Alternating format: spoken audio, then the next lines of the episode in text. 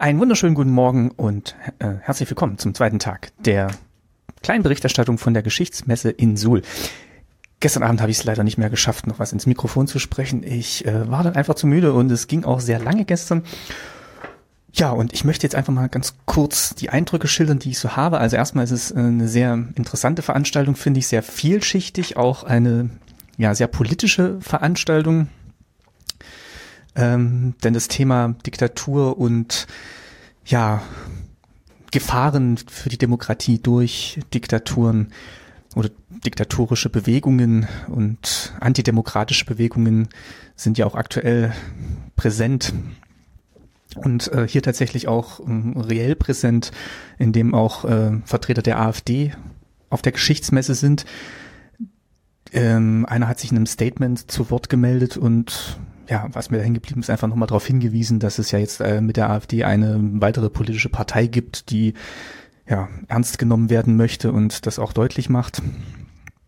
Ähm, hat aber dann auch vom Plenum äh, in dem Panel, in dem die Wortmeldung stattfand, dann auch entsprechend äh, Rückmeldung und Repliken bekommen. Da war ich dann froh. Und ähm, ja, man hat auch im Saal gemerkt, es war dann doch einige Verwunderung, auch in den Gesprächen, die ich nachgeführt habe, war dann doch erstaunt darüber, dass äh, eben ja jetzt zwei AfD-Vertreter hier auch noch sind. Ich bin gespannt, wie sich das noch entwickelt im Lauf der Veranstaltung. Ja, es gibt heute Abend einen Talk äh, mit dem Thema äh, mit rechten Reden. Ähm, das macht ein Vertreter des Verfassungsblocks. Äh, da bin ich sehr gespannt Ansonsten soll das jetzt aber nicht äh, ähm, ja, stellvertretend sein für die ganze Veranstaltung. Ähm, das ist mir bloß aufgefallen.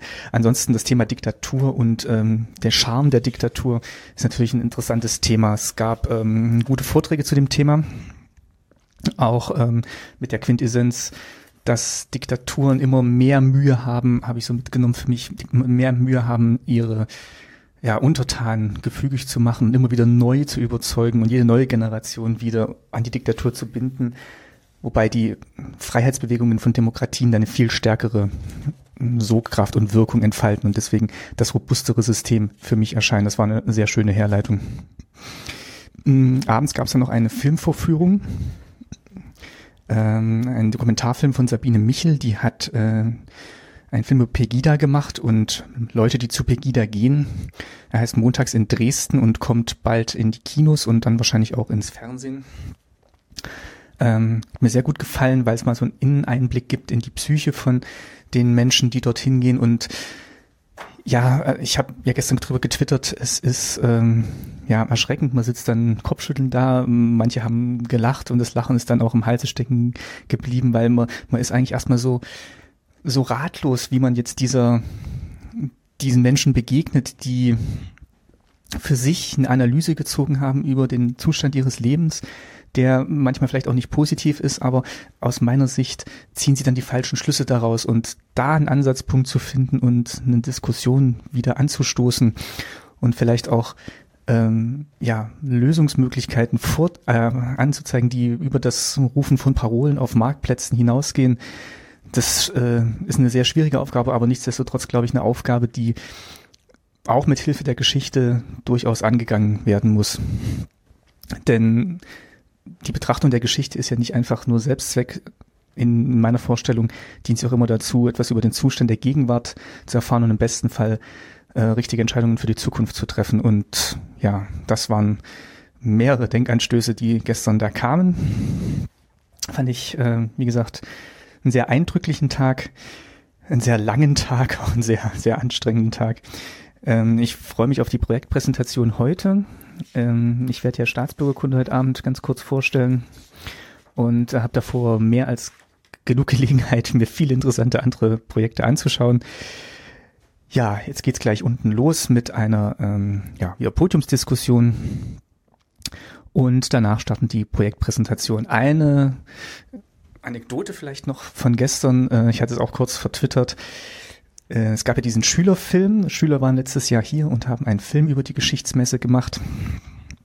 Kurzen Fünf-Minuten-Film, der wurde gezeigt und die Schüler, die den gedreht haben, wurden dann noch auf die Bühne gebeten und haben so ein bisschen erzählt über ihre ja, Verbindung zur Geschichte und äh, zur Geschichtsmesse.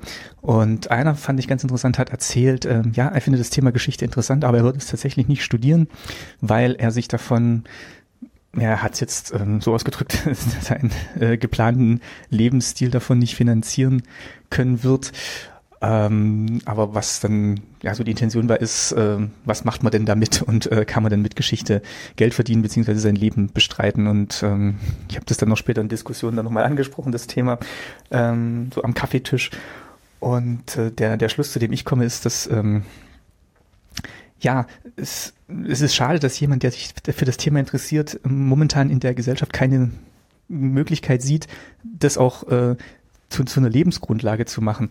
Ähm, ich meine, die Teilnehmerinnen und Teilnehmer hier, die haben es auf die eine oder andere Weise geschafft, das zu ihrer Lebensgrundlage zu machen und nichtsdestotrotz ist da auch ganz viel Leidenschaft immer dabei und äh, ehrliches Interesse am Thema und ich finde, das sollte zumindest auch äh, ausschlaggebend sein, wenn es um die Berufswahl geht.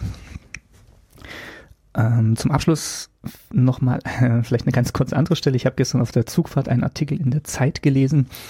Ähm, Ulrike Gastmann schreibt darüber über das äh, sächsische Wurz, Wurzen und die Probleme, die es mit der Neonazi-Szene dort hat. Und äh, gleichzeitig ist es aber auch das, äh, der Geburtsort von Joachim Ringelnatz.